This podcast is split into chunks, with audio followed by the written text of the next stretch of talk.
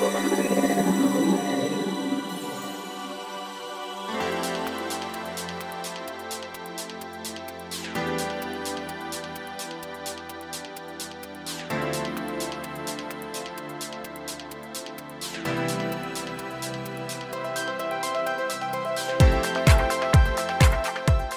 んにちはゆきです。菊間が第425回の時間がやってまいりました。早川さん今週もよろしくお願いします。よろしくお願いします。さあ、えー先週は餃子パーティーの話をしましたが、えー果たしてその日、えー私ゆきさんリスナーの皆さんどれだけの人が餃子パーティーをしたのかもしくは餃子店に行ったのか、えーというデータはないんですが気になるとこです、はい、すみませんオープニングそんな話をしていたらですね、はい。なんか食べ物つながりじゃないんですけども、えーちょっと今日はですね、えーお菓子について語りたい 最近こんなオープニングですいません、食欲の秋ですかあそうだ食欲の秋らですから。許していただきましょう、うん。あのねこれ僕よく驚かれるんですけど僕僕はスナック菓子とか食べるイメージあります？ない。ないですよね、うん実はですね大のスナック菓子好きなんですね。グミが好きなのは存じ上げてましたけど、まあ、ピュレグミはね今も食べてるんですけども、えこれだけオーガニック食事にこだわりながらスナック菓子は大好き。あらということで、え1日1食や、え1日2食、えーマクロビライクな、えー食事を続けててもたまにスナック菓子は食べたくなるということで、えー先日ですねヨガの先生にそんな生活をしていると40代のと一気に来ますよと言われたんですけども、えー36歳、えー今日現在はえー人間ドックパーフェクトでした。久々に。すごい。はい。えー問題なかったんですけども。えーただですねちょっとこだわってることがあって、やはりはい。お菓子もですねスナック菓子もそんな中でも食べてる割には、えーある程度オーガニックに近いものを選んでいます。まあ、中途半端な例えば？ポテトチップス系が大好きなんですけども、えーやっぱりですねこれね皆さんあのこ意見はいろいろあると思うんですが化学調味料が、えー使ってても関係ないよという人も中にはいるかもしれない。ね最近その化学調味料、まあ、具体的には、えーアミノ酸等ですけどもこれも番組でも言ったことあるかもすしれない。ごい、うん、その賛否は置いといて僕はまああの賛否のピの方なんですけどもこれは私の意見として、はい。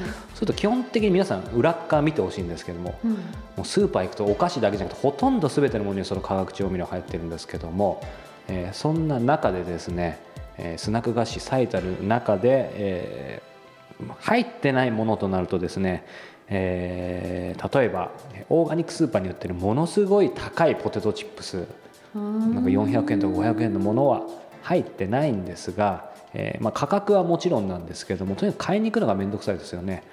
となるとうーん点々点というところだったんですけども最近ありがたいことでですね大手菓子メーカーもですねやはりこのこれ熱く語りすぎ？はい、あの流れに抗えないのか分かんないんですけど、はい。徐々に参入してきてですね、えー僕として最近熱いものはですね、えードンタコスドンタコです。ドンタコスですね。これ全てのドンタコスじゃないんですけど私が行っているある、えーちょっと、えー大型スーパーにはですね最近ドンタコスがそのスーパーと提携して、えー塩味のみのドンタコスを開発しました。ドンタコスが塩味？いや普通はほらそのナチョチーズとかチリとかまああるんだけどそ,、そこに、えー某化学調味料が入ってるんですけど僕がこの見つけたところ入っていないんですね。なので、まあ、ゆきさんあんまり興味なさそうですがまあでもできれば入ってない方がそれはいいでしょう。そうなんでしょうね。なのでですね。いや何がいいかというとですねそれしかも89円でですねあえー庶民感覚。どちらかというと本当は個人的に何も入れない方が安いだろうと思うんだけど多分今はもうほらそのそういうものを入れるラインで製造してるからそういうの抜く方がやっぱ高いんだろうね基本的にオーガニックなものって。なので、えーまあ、選択肢はまだまだ少ないんですけども、えーそういったものが増えていくといいなと思いつつ、うんえー一つ、えーこれ皆さん知ってる方がいたらこれ切実な久々に、えー助けて早川さんだっけ？なんだっけ？教えて早川さんだっけ？はい、なんですけど皆さんご存知だったらはい、助けてリスナーさん。行方をちょっと追ってる商品があってですね、えー B のあるよね B の B のビールに B のって昔あったよね。あの豆のスナック。ゆきさんあんまりスナック菓子食べないよね。うん。甘いものは食べるかもしれない食べない。これ男性の方でが食べるかもも分かりしれないそうそう。ますあの枝豆みたいな緑の？あれがね実はですねこれちょっと愚痴になるかもしれないんですけど化学調味料当然入って当然たこに入ってたんですが、はい。えーえー今年の初め頃にですねまさかの入っていないものを発見したんです。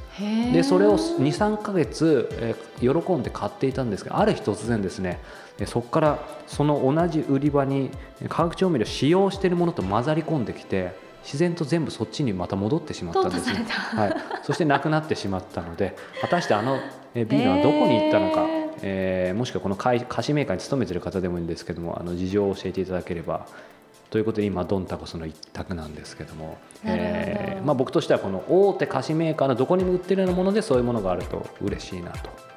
小池屋も最近ポテトチップ出してたな。へえなんかゆゆきちゃん全然食べなさそうだけどお菓子結構なんか常常時食べてるものある？私今そのお話を今オープニングで伺ってて一個気になることを皆さんとシェアしたいので、はい。エンディングでじゃあしましょうか。あそうですね、はい。ただし最近僕ら忘れっぽいですけど大丈夫？覚えでてます、はい。今日は。じゃあそこはエンディングでお願いします、はい。ということで B のの消息をお待ちしています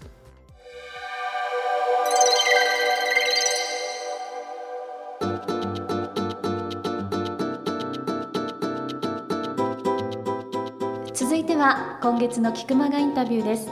今月は板室温泉大黒屋の第16代当主でいらっしゃいます。室井俊二さんにお話を伺っていらっしゃいますが今週が第2回ですね。はい、えー室井さんのインタビューについては本編をお聞きいただきたいんですけれども、えーあれから2週間ぐらいですかね今日、えー収録してから、えー振り返って今思うのはですね板室温泉、えー館内館外すべての環境がですね、えーとにかく静寂うん。静か。で一番感じるのはもうなんだろうな、うん、俺よよく結構こうホテルとか、えー旅館とか行くとうん自分の好きな、えーまあ、うるさい音楽じゃなくてチルアウトみたいな音楽なんだけどそういうものを聴きながらこう本読んだりとかえー考え事をしたり仕事することが多いんだけどここはですねその音楽がえーストレスになるほど静か。なので、まあ、あの本当に無の完全な無っていう音じゃないもちろん川のせせらぎだったり虫の声だったり聞こえるんだけども、えそこ自体がそういう場所なのでこれインタビュー本編でも言ってるかもしれないけど自然とお客様もう僕も含めてだけどなんかね音を出そうっていう気にならないのね。なんか出しちゃまずいぞっていうプレッシャーとはちょっと違うんだけどなのでやっぱりそういう環境に身をたまにでいいから置くことっていうのはすごく大事かなと思いつつその無っていう意味では完全な無っていう意味では以前、えーこれずいぶん前に耳栓ね。聞き耳の時かな。うんありました、うん。あの山にこもった時と近い本当の無の音うん。を経験することもまた一ついいと思うんだけどそういう意味ではこの板室温泉の大黒屋の中にある、えーちょっとサウナの一種かな。一種って言っていたもんだけどアタラクシアっていう、えーそういう温熱の部屋があるんだけどそこは完全に音が無でまあこれも素晴らしいのでですねぜひ皆さん大黒屋さん行ってもらいたいなと思いつつ、えーインタビュー本編も楽しんでいただければと思います。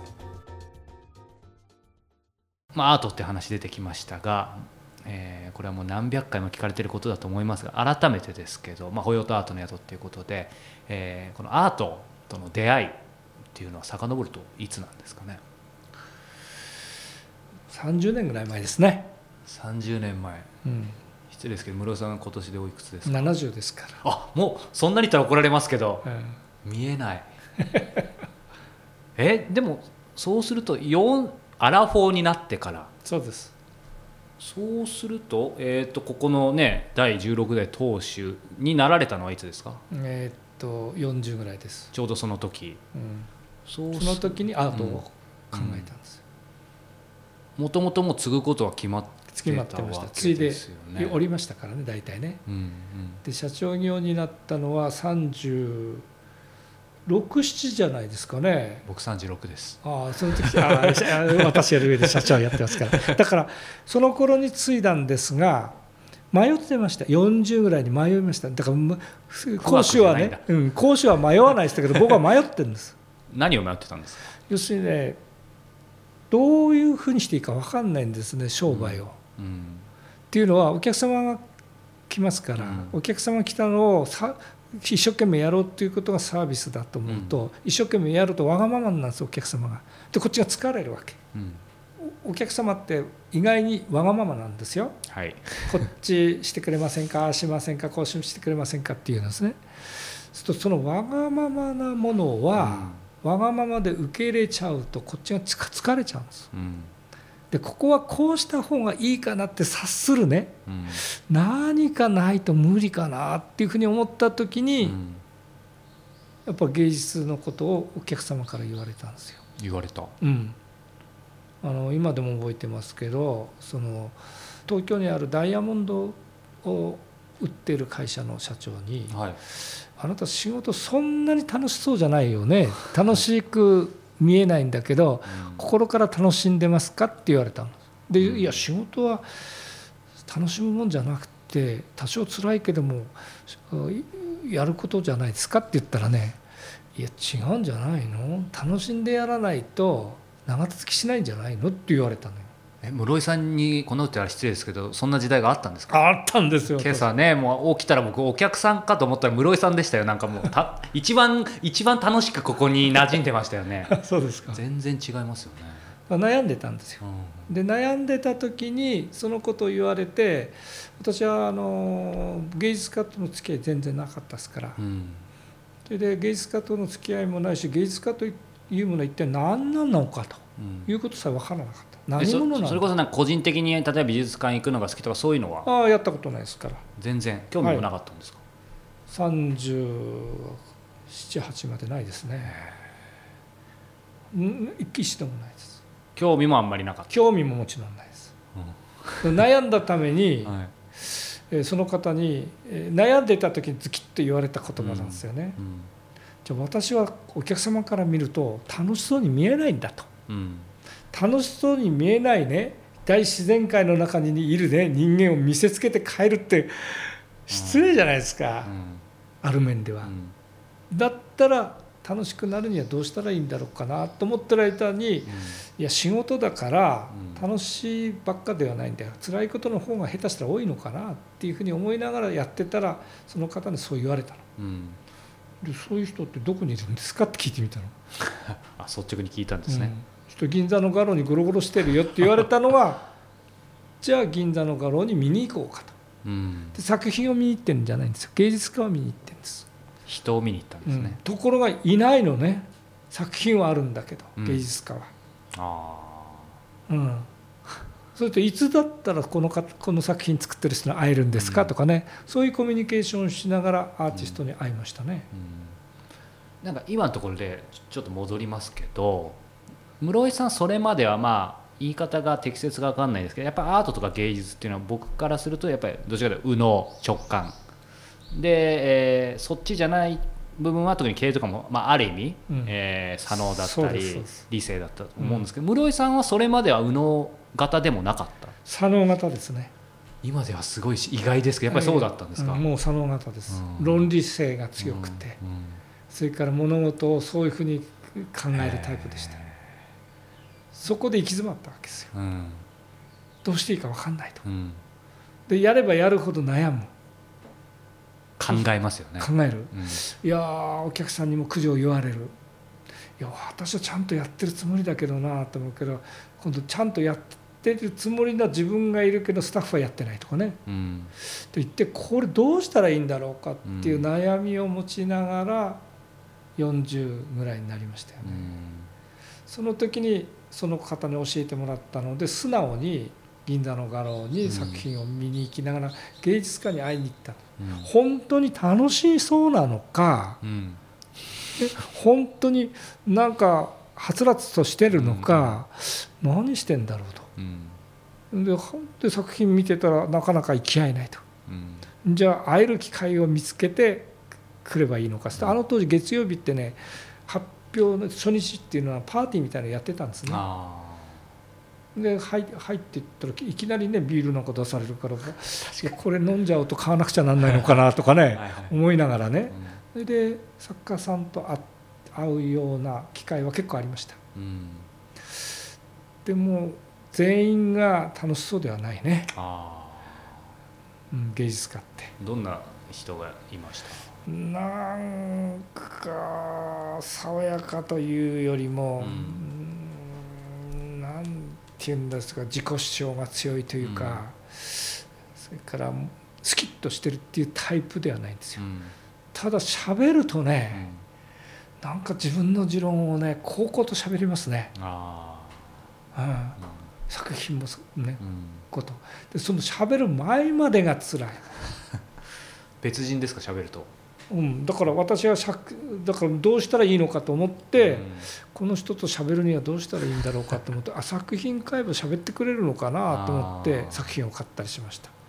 買ったからといって喋ってくれないですねまたね。ああそうなんですね。だって中途に合唱さんがいますから。あそうか、うんで合唱さんはいちいちこの人が作家で「ありがとうございました」って言いなさいとは言わないもん。うん。でそういう世界でしょ？はいはいはいだからそこで見つけた作家の中に私は飾りたいなっていう人を見つけたんですよ。うん。作品で。うん。そこで飾ったのはきっかけですね。それはちなみに何という方なんですか、村井正成というアーティストのうん。作品を買ったんです。生まれて初めて。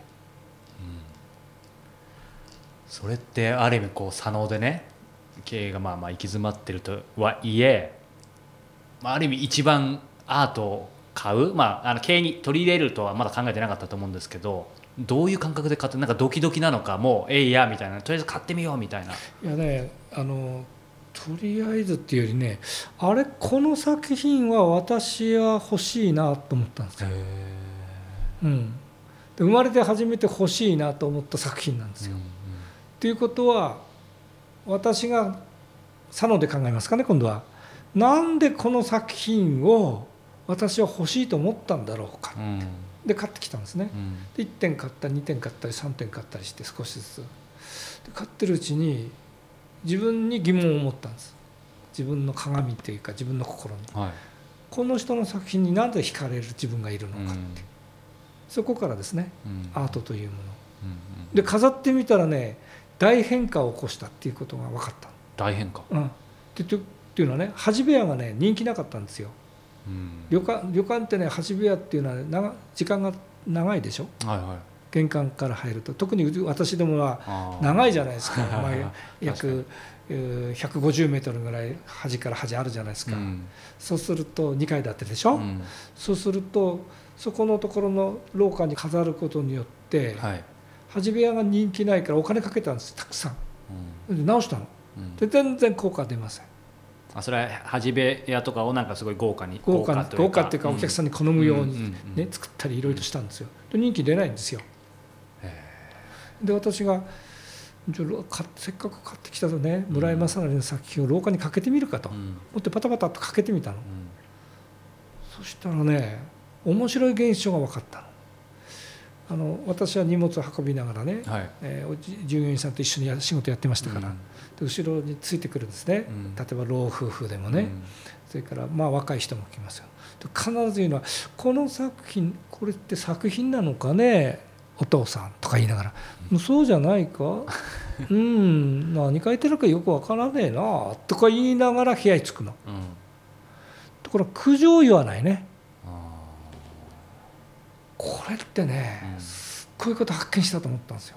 ーうん。だって今まで苦情言うんですよ「まだなんですか?」とか。うん「あ遠いですね」とか。あそれが会話しながらすっと部屋に着いてしまうと、うん。でその時間って大した時間じゃないんですが、お客様が玄関に着いたとはもう着いたんだっていう思考がありますよね、ーそうですね。ところがこのここを歩かせると長いねとこういうふうに思うわけですよ、ところが作品を飾ったら長いねっていう人が一人もいないというこれはすごいことだと思った、それはまあ一人もいないとおっしゃいましたけども1回目室井さんがそれを知った時にもう確信だったのかやっぱりそれがもう分かんないですよ。5人10人なんか半年なんかみんな続いてやっぱり確信に変わったのか。うん、で私が買って飾りますよね、はい。まああの当時18万ぐらいです、うん。お金は。そそういうのを飾って。じゃあ思い切って、うん。えー10枚買ってくるかとか、ね、そうすると180万だ、そのぐらい買ってみるかって買って買ってくるわけですよ、でバタバタバタってかけるとねやっぱりその反応が分かったの、うん。うん、じゃあ作家ってねこの作家な何歳ぐらいかなとうん。思ったの初め買った時。30代かな40代かなと思ったのね。話はしてるんですか？いやしてないです。作芸術合わないで合わなか合わないで。私が一番最初、あ作品を買ったのの話ですから、はいそうですねね、そうすると合ってないんですよ。それで画商さんに聞いたの。うん。僕が買って。この方50代ぐらいって言ったら40代って言ったら「え知らないんですか?」って言うから「いや知りません。こんなに買ってて知らないの?」って言われたの「あそうですね。80です」って言われたのえー、80ですか。この方に会いたいんですけど「あ作品展近いうちやりますよ」と言われて。でその時に会ったのが初めて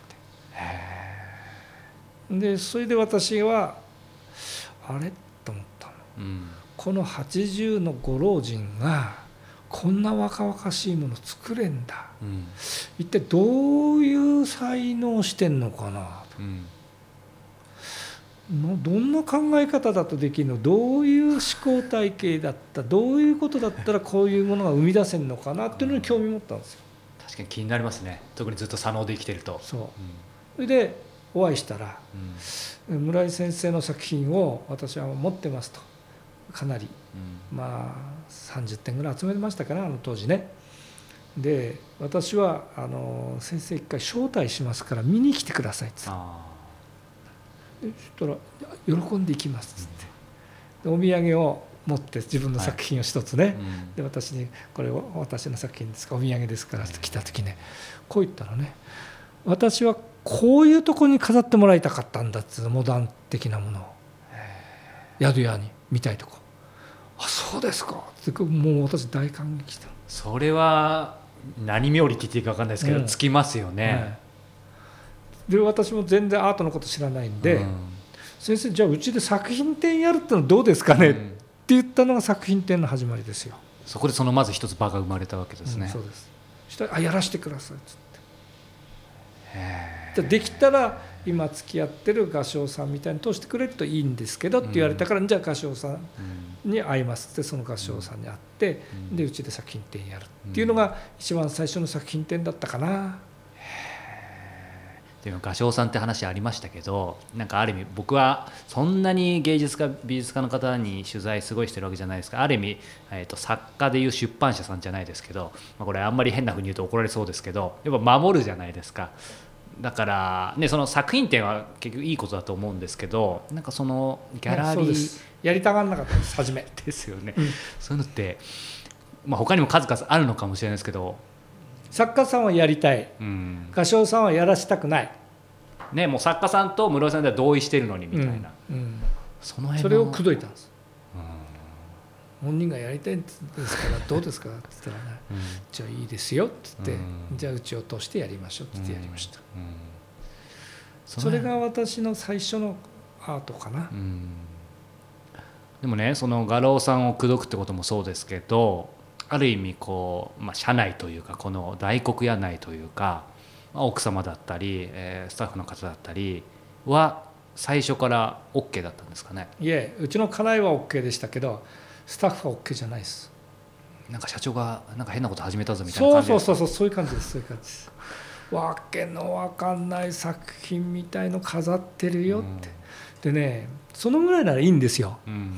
一番ね一番困るのはスタッフがお部屋に出入りするじゃないですか。はい。フロントでやるじゃないですか、うん。そうするとお客さんで意地悪意地悪っぽい人感性のがそうでもない人がうん。こういう質問するんだね、あれは社長の趣味？ね？言うんです。そうすると「ええ社長の趣味です」って言っちゃうの、ちょっと困ったもんでみたいでうん。ね、そうすると私は困るわけよ、うん。そうするとお客様から好きなお客様いるんですよ。でもあまり見たことない現代美術的なものっていうのは、あのお客様から見ると恩着せがましいことやってんのかなっていうふうに言えるでしょ、うん。言うでしょ？でそうすると私に直接言う人おりますからあなたお客様にうん。失礼なことやってないって言われるんですよ。うん。え僕失礼なことやってないと思いますけどって言うとあなたのスしたらね私がって言わないんですよお客様、うん。あなたのところのスタッフに聞いたらスタッフの人が言ってたよ。私らに分かんないものを買ってきてね飾ってると。いうふうに言ってるよって、うん。と今度スタッフに聞くんですよ、うん。私が。なんて言ってたなあのお客さんとあの社長の趣味会って聞かれたんで私も「はい」って言っちゃいましたとかね。そうすると、うん。私のうん趣味みたいのでやるっていうセンスって言いましたね。はい。でそこにアートの普遍性がないかっていうのを探るようにしたんですよ。うん。芸術の普遍性って何だろうかって。うん。だってせ芸術文化ってのは頂点みたいなところにあるじゃないですか、はい文化の中に、その普遍性って一体何なのかっていう。うん。それは研究しましたね私も。でそういう作家が現れないかなと村井先生の作品うをん。買いながら思ってたの、うんその普遍性みたいのがうん。なんとなく分かる。で村井先生ともお付き合いがありましたよ、うん。そうやって作品ってやったりその時に現れたのがあ見たのが、なんだこの変な作品だけどっていうのが菅木賞だったんですよ。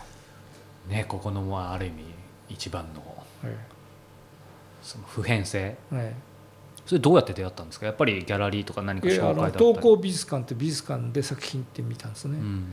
で美術館っていうのは広いじゃないですかはい。結構、え今ないんですねその渋谷にあったんですけど、うん。今美術館ないんですが入った途端にねなんか自然界に入ったような感じですね。こう。で部分を見たら私にもできるのよ。うん。だってその辺に石こいたんだで入った途端に美術館だから美術館に入ったなと。うんでも一つ一つ見ると私にもできそうだなと、うん。これ何なのかな？うん。これ芸術っていうのかな？これがと思ったの、うん。もう変な人だなうん。それで私は家に帰ったんですよその時ね、はい。気になって。うん。でうちの家内に喋ったのその話。で私にも見せてよって言うんですよ。うん。私にも見せてよったってもうすぐ会期終わっちゃうよって言ったらじゃあ明日空いてんの？とか。じゃあ空いてる。じゃあってまた見に行ったのよ渋谷まで。渋谷まで。2日連チャンはい。そしたらうちの家内がうん「素敵ね」って言うのよ。へ「素敵ね」って言うんだこれをと思ったの、で私も「あなたこれ一点買ってったらあの小さいのあるならばこの人の」っていうの。でしょうがなくてスタッフの人に聞いたのそこの美術館の「これってこの作家のもの売ってるものってあるの？小さいの」って。そしたら「ここいやちょっとうちでは今美術館ですから、ううちでは売りませんけど」とはい。で画廊で売ってるところこことこことここが売ってますよ」って。うん。でそこって近いのって言ったら銀座のこういうとこと、うん。で寄ったのよ。それでそしたらあったの。うん。それを買ってきたんです。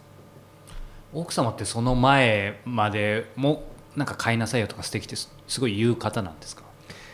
お嫁に来た時こう言われました「あなた絵を飾れるような宿にしてよ」ってその時は全然アートどうこうって話はなかったわけですよね、絵を飾れるような宿にしてよって。絵を飾れるような宿じゃなかったんだね。きっと。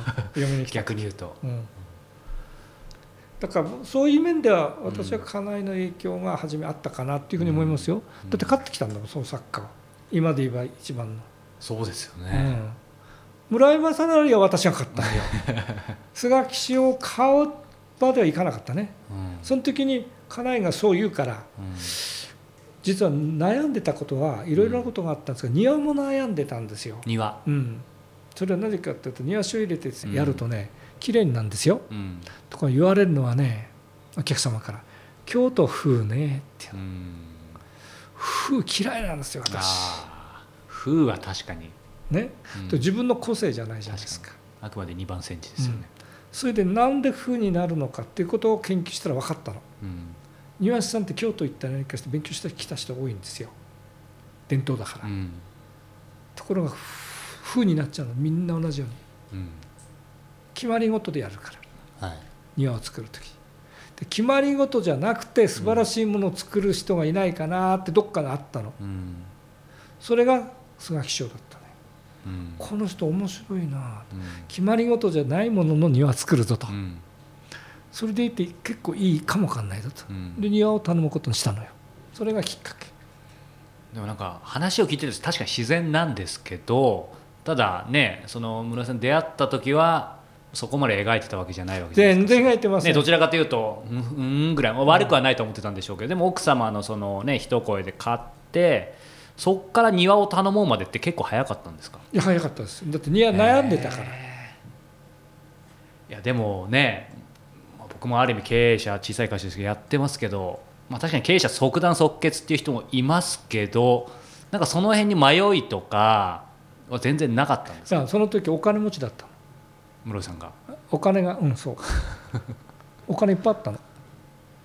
なぜあったかっていうと、はい大して努力もしないのにお客さんどんどん押し寄せてきてる。あ今じゃないんですよ。ーうん。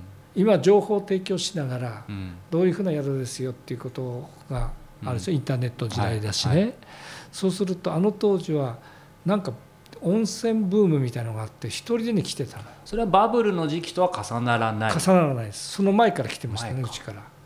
バブルの時はもっと来ましたよ。ですよね。だって空き部屋作れ作んないんだもんでもうキャンセルがあったりするとすぐ埋まっちゃうの。うん。でいつもいっぱいなんですよ、うん。でお金には苦労しないの、うん。精神的に苦労してんのよ、うん。うん、今はお金も苦労してますけど。じゃあそうか。そういう意味ではそういう意味での迷いはなかったんですね、うん。やってみようっていう。迷いはなかった。そういう、うん、と財務的な迷いはないけど、うん。でもやっぱり失敗したらどうしようとか、うん。大丈夫かなっていうのもなかったいや失敗するっていうのはどういうもんか分かんないの。それって何でですか？失敗したことがないから。いや代々続いてるから失敗しないと思ってるの。自分の中で。あの当時ですよ、はいはい。あの当時。ん。だから冒険もできたの。うん。だから作品も書いたのボンボン。今だったら怖くてできないような決断もありますか？あります。あこのサッカーいいなと思ったらバサッと買ってきましたから、うんうんうんでも買ってきてしまった。と場に合わないんですよ。やっぱあるんですね。あるんですあるんです、それは後になってねうん。うんいくつかあります、うん。今日になるまで失敗した作家いっぱいいますよ。名前言えない。け言えないけどね。どはい。やっぱあるんですね。あります。そしてまあ庭を菅さん取り入れてで実際評判はどうだったんですか？評判は大したことなかったですね。あらどういうふうに大したことがないかっていうとあ作品を入ってますから。ーうん。あの作品をいわゆるねうん。素直に見てくれるっていう経験がないんですよ皆さん。っ素直に見るという経験がない。てことはどういうのかっていうと慣れてない。あだから京都の庭はみんな慣れてる、うん。芸術家の庭には慣れてない。うん。だからん何なの？あの庭は。うん。と片やいるはい。片や絶賛する人いる。あここで気がついたんだよ。あうん。ものすごく絶賛する人いるんですよ、ううんわ素晴らしいいい庭ですねって。これはよそで見られないねっていう絶賛があったと。何なのあれ、うん。ああ物事を決断してやるということは、うん。批判する人半分だと。うん。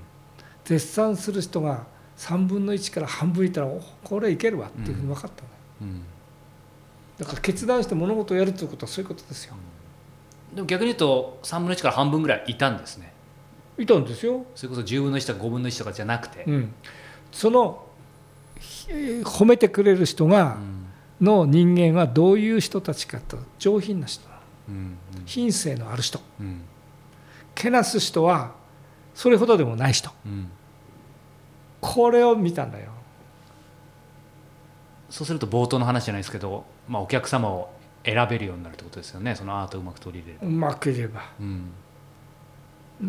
ということは私のセンスなんですよね選ぶっていうのは、うん。しかしその選ぶ人の中に普遍性みたいなのを持って選べば、うん。ある面ではそういうお客様が来てくれると。うん。で品性があって、うん。それなりのことをやってくれるお客様だとうん。楽ですよ。うんだからそうじゃないお客様って本当にサービス業僕辛いですね、うん。辛かったの、うん。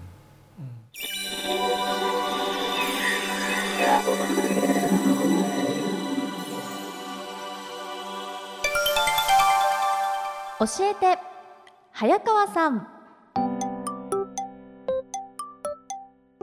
さあ今週はですね。はいはい。今月最初のご質問はポッドキャストネームさんちゃんさんからいただいておりはいますありがとうございます。はい、聞く間がを聞いていてふと気になったのですが早川さんはかなりの高確率でゲストの方を名字ではなく名前で呼びますよよく聞いてねますねこの方。あれはゲストと距離を近づけるためのインタビューのテクニックなのでしょうか。差し支えなければ教えていただきたいです。あ結構聞き耳をはい。立てていただいてますね、そうですねでも確かにそうですね、えーとうん。答えから言うとですねえー意識はしてますね。あしてます。であの、まあ、この方の鋭いこの方はちょっとそっちの仕事そっちの仕事というか同業かもしれないですけども、えー僕はですねきっかけがあったんですね。で正直もともとあんまり名前で呼ぶのとかはなんかどうなんだろうって思ってたんですけども、えー以前勤めていた、えーもう8年前9年前かな。8年前か。会社員時代にですね、えーそこの社長がですねえー必ず人から電話かかってきた時にですね「何々さんこんにちはどうも」みたいな感じで出る方で出る方がね。でその相手の名前で呼んでたんですね。ですごくその社長がですけどやっぱり人とのコミュニケーションを大事にしていてすごく長けてる人だったのでなんかその時それがすごい正直いいなとは思わなかったんだけど、なんとなくやっぱり名前で呼んだ方がすごい、まあ、意識はしてるんだけどなんだろうそれでぐっと距離を近づけようとか、そこまでの別になんだろううんまあ、下心というかそういうのはないんだけどなんだろうね。なんかその社長のきっかけだったりあと人がその名前で逆に呼んでくれる人が結構いてさ例えばこういうイベントを例えば、まあ、ゆきちゃんもかつて来てくれた QR カフェだったり行ってるとなんかみんな下の名前で呼んでくれる人は逆に俺をね洋平さんって呼ばれてそこら辺かもしれない逆に言うと。あなんか言われたら距離縮まるなって思ってあんまり変な感じ嫌な感じがしなくて。でそれ多分腑に落ちてだそういう意味で34年ぐらい前からかな。そのゲストの人だったりゲストだけじゃないよね、まあ、ゆゆきさんもそうですけどもお名前で呼ばせていただいたりとか。私今でもそれ本当覚えてますもん。初めて早川さんとお目にかかった時に私のことを下の名前で最初からお呼びになったんですよ。で私はその感覚がすごく好きだったので、うんうん。あの嬉しかったのを覚えてます。今はあ仕事する時は、はい。私はあの下の名前でしか仕事していないのでね。上の名字も一応あるんですけれど、い、つ変わるかもしれないということを、うんうん。まあ、一応ネタにうん。名字は出さずに仕事をしているんですがなのであいつ変わるかもしれないってそういうこと？そうそういうことにしてるんです、はい。一応言ってないのは。はいはい。でなのでそうなんですよ。だからゆきさんっていうことでゆきっていう名前だけで仕事しているんですけど、普通はそれ以外にもまあ名字があったら名字基本呼びますそよね。ねでもそれが早川さんとお目にかかった時は多分私の名字もご存知だったと思うけど、下の名前でお呼びになったのが、私はすっごく、うん。あのポジティブなうん。うん印象を受けて、だからこの今日のさんちゃんさんがそこがすごくこう気になるの分かる。うんうん気がします。でもなんだろうこれ感覚、まあ、質問来てるから僕俺の意見でいいと思うんだけど、うん。かといって今のゆきちゃんじゃないけど全員にそうしてるわけじゃないんだよね。まあもちろんお相手の方の年齢だとか、うん。性別とかもでもねでも初対面でも結構行く時あるよだからゆきちゃんに対してもそうだけど。だでも年齢もなんとか3だったらいずれにしてもそんなに抵抗はまあでも俺感覚だな。確かに人による。面うん、でほらゆきちゃん言ったようにゆゆきちゃんも分かんないよ、まあ、俺がそうでありたいと思うけど下の名前の方がいいけどその相手との関係性とかなんか全員が全員別に OK なわけでもないの。どうなんだろう。あ仕事で例えば、うんまあ、今はもう仕事上いずれにしてもゆきさんなんでしょうけど俺も結構そう言われるともともと自分がちょっと抵抗あったのもそうだけど例えば女性に対して初対面とかそんなにあれなのに下の名前で呼ぶのっていうのはなんか変にそれこそセクハラじゃないけどっていうふうに思ってたんだけど、なんかそういう感覚で腑に落ちてってなんかまああとあでもね変な意味じゃなくてその仕事とかそういう自分のイベントとかに来てくれた人ってこの人をもっとよく知りたいとかこの人ともっとこう仲良くなりたいっていう時に何々さんってし下の名前でお呼びしてもいいですか？みたいな一言は聞いてるな。あでもとってもそれって素敵ですね。あ本当ですか？はい。逆にその異性に対してよりも同性の方にもうんうん。下の名前で呼ばれます、男性の方ってそのあたりってどうなのかなまあでも呼んでる人もいるけど、うんでも女性の方が多いかな。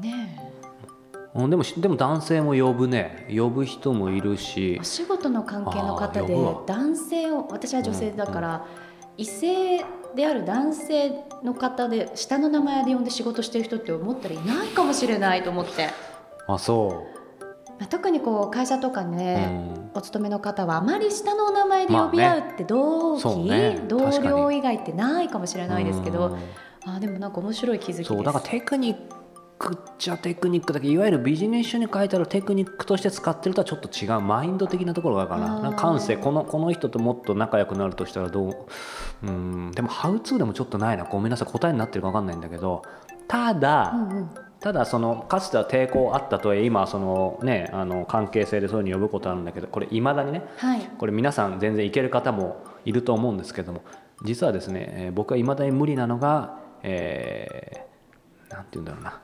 えーアメリカンネームじゃないですけども結構はいニックネームでですね、うん。これこれ聞いてる方もあのたくさんいると思うんですけども結構、えー僕の、えーこの菊間が界隈だとですね、えー相手をニックネームでしかもこうほらシェリーじゃないけどわかる？ちょっと名前がアメリカンネームのニックネームになるみたいなこうそういうノリのあの方たちも結構いるんですよ。へえこれなかなか皆さんピンとこないかもしれないですけども、はい。自分のな何ネームっていうんだろう、まあ、ニックネームっちゃニックネームなんだけどなんとかですみたいな。そうそうそうそう。ちょっとあだ名がそういうふうに呼んでくださいみたいな。あー。それはまたちょっと話が変わってきますよね。あので、まあ、何が言いたいかさすがにね、まあ、自分自身が名乗ることももちろんないしカルロスって呼んでみたいなのもないし カルロスっぽくないうんぽくしね。ないしあとそう呼んでって言われてもねなかなかね例えばゆきちゃんは分かんないけどなんかメアリーメアリーって呼んでくださいってゆきちゃんが言ったとしてもなかなかちょっとその辺のノリにはついていけないっていうですねところもありつつ。まあ、究極的にはあのその方に会ってて、えー相手が嫌じゃなければいいのかなとは思うんですがうーん、まあ、こんなちょっと答えになってるか分かんないですけどゆきさん何か、まあ、そういう意味ではあえてテクニック的なことでもいいですけどゲストとの距離を近づけるために何か心がけてることってありますか、でもどのようにお呼びしたらいいですかっていうのだけは、あのーステージに上がる前にはうん伺いますね。うん、だよね。はい。そしたらやはりあのー相手の方の方うん。が下の名前で呼んでくださいとか、うん。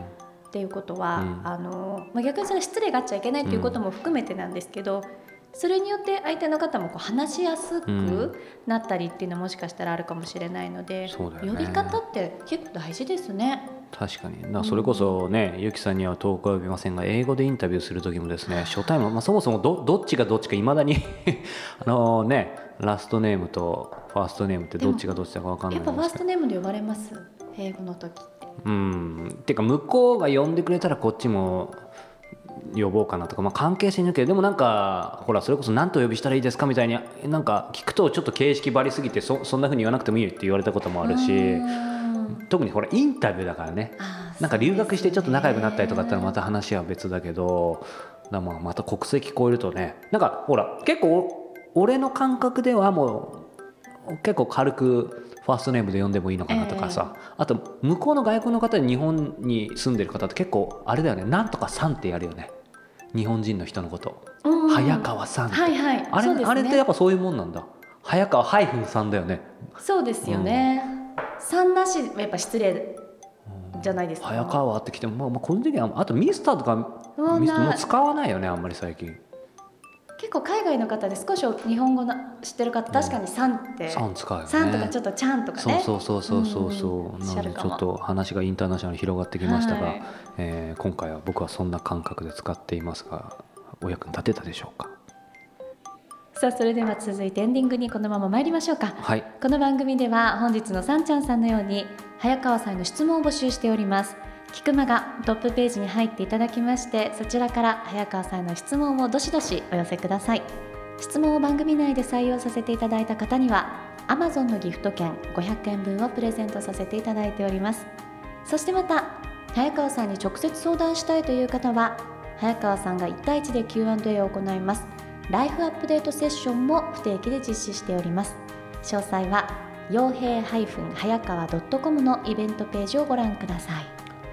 はい。さあ、えーそしてですね、えー石田イラさんの、えーメールマガジン小説家と過ごす日曜日を、えー鋭意配信中なんですけども、えーもう一つですね、まあ、以前もえーお伝えしたんですけども、えー兄弟番組じゃないんですけども、えーこちら無料でですね、えー実はポッドキャスト番組をやっております、えーこちら恋と仕事と社会の Q&A ということで、はい。えー月4回配信しているんですけども、えーこのメルマガと連動してですね、えーメルマガの人気コーナーの、えー Q&A 恋と仕事と社会の Q&A に寄せられた質問の中から、えー毎回一つ、えーピックアップをして、えー僕がえー聞き手でイラさんが直接お答えしているという番組ですのでこちらまだ、ね、あんまり告知してないので、えーご存知ない方もいると思うので、えーこちら無料ですのでぜひチェックしていただきたいんですけども、えーそんな番組からですね例えばこんな質問ですね、えークエスチョン16初心者向けの、えージャズ。ある方からですねイラさんの影響でジャズを聴き始めました。初心者におすすめの曲やイベントがあれば教えてくださいということです。ゆきさんジャズ聴きそうですけどね。詳しくはないですけど好きですね。好きですか、はい。なんか一人でこうジャズが流れるバーに行ったりとかそうですよあねおしゃれです。家で聴くこともある。私家で聞かないんですよ。だからそういう環境の整ってるとこに赴くぐらい。たまに。でもなんかいいよね。イラさんの影響でジャズを聴き始めました。早川さんの影響でクラシックを聴き始めまして来ないよね。早川さんの影響で下の名前で呼ぶようになりましたとか。あまあでもありがたいよね。ただまあね、あのー実際このポッドキャスト番組で答え聞いてもらいたいんですけどもいずれにしてもねなんか気軽に今聞ける時代だからほら、うん。無料でもいろんなもん聞けるしさなんかまあ肩肘張らずそのおしゃれなこういうアーティスト知ってる知らないも大事だけどまあやっぱりとりあえずジャズで王道と言われるものを聞いてみたりしてもいいと思うし、まあ、僕もそんな感じでなんか逆にジャズのバーには行かないんだけど結構夜家で食事する時とかやだおしゃれ。はジャズだね、ジャズィーな、うん、ジャズもほら種類がいくつかあるじゃん。でスムースジャズなんか朝聞くけどちょっとメロウな感じは夜。あわかります？かーいいですね、でもそのビギナーさんにはどういうようなのがおすすめっていうのはちょっと気になります。そうだね。イラさんの答え。がどう答えてるのか。うん。結構あの皆さんこれを聞くとまた楽しめると思いますのでぜひ、えー無料のポッドキャスト「恋と仕事と社会の Q&A」の方もチェックしてみていただけたら嬉しいです。はいそうだオープニングで私エンディングでお話しますって言ったことがあったのを思い出はいありましたんですけど、よかった。時間まだ大丈夫なの？大丈夫です。あのー何でしたっけ？あのお菓子？はいはいはいポテトチップスとか、はそういうものよくね、はい。まあ、たまに買われるとおっしゃるじゃないですか、気になるのは、はい。開け方？ああ3通りあるよね。でこう3通り？まあいいやどうぞこうあのギザギザのところをこうピッて縦にこう袋の端を引っ張るのと、うんあとはこうなんていうのかしら袋の中央部分引っ張るところをこう開くことによって、はい袋口のところが全部ポコっていうのと、あとなんかパーティー焼けみたいなのを思いっきりする方もいらっしゃるじゃないですか。パーテ。ィー明けってどういうこと？もう袋自体がもう1枚のなんかペローンってなってしまうようなもう袋には元に戻らない。もう全部食べる前提のパーティー焼けとかそういうのがあるじゃないですか、皆さんああいうのってどうやって開けるんだろうって思ってて。これまさかエンディングにここまで引っ張ってきたネタがこれですか？そうそうそう気になったのあの時に。で私は個人的にはそのどれにも当たらなくて。え？そうなの。何ハサミで横に切るとかそう。本当？本当。私ねハサミで全部袋切るんですよ。育ちがいいですね。手を汚したくないの？気持ち悪いんですよあのこう開けたあのぐっちゃぐちゃ感が。っていうのも早川さんのお話を聞きながそらこですか。皆さんどうやって開けてるんだろうって思ったの。ちなみにですねこれと何通りもたくさんあると思うよ。これねすみません。エンディング引っ張りますがまずそのチョキチョキをこう縦にでしょ、はい、あとはそのチョキチョキとか上の部分を思いっきり両手でこう開くでしょ、うんそうそうそう。あとその真ん中のさっき言ったパーティー明けの部分をパーティー明けうんうんうん。するでしょ、あとパーティー明けの部分をなんか横に引っ張ってなんか裂くのもあるし。え早川さんどうなさってますか？僕は、えー、と基本的に、えー、と一番上のギザギザの部分をギザギザせずに思いっきり両端で開いて牛乳パックをパンって開くみたいにやるんですけど、それじゃもうその時に全部食べきるぞっていうこと？うんあの僕はですね実はどんなでかくても開けたら最後「You can't stop プリングルス派ですねなので危険なんですが、ええ。ただ最近これぜひコストかかるからなんでしょうけど、まあ、ちょっとずつ増えてきたけどポテトチップでは見たことないけどやっぱあれだよね。あのジップロック系にしてほしいよね。ああそれから小分け？あー小分けもでも個装がほらあんまり環境に優しくないよね、まあ、あんまりそんな格好つけるつもりないんだけど。でも小分けがいいかもねあだから今頃あるじゃないですか。ちょっとこう少量のねものとかでもほら庶民としてはですねそれさりげなく値上げしてるだけじゃないかな。んかどんどんそういうなんか健康系と歌いながら小さくなっているとか中が減ってるだけの貧乏症としてはですね、えーちょっと、えー不満なんですがでも小分けはいいかもな。ね。あとはプリングルスもあるしあれ噛んで基本的に閉じられるから。でも開けたら最後なんだよな湿気できちゃうんですよね。そうだね。やっぱ開けたら全部食べきるっていうのがいいのかもしれないですね。そうするとやっぱちっちゃいのが体には優しいかもしれません。まさかこんなにエンディングで すみません最初と最後お菓子の話で恐縮なんですけどこれね、はい。あの好評でしたら別番組ということもありますし、えー不評でしたら次第に減ってきますのでまた皆さんの感想も聞かせていただけたらと思いますので、えー次週も、えーきちんとした、えー本編はあります。そして、えー、ビーノの消息をお待ちしておりますそれでは皆さんまた来週。さようなら。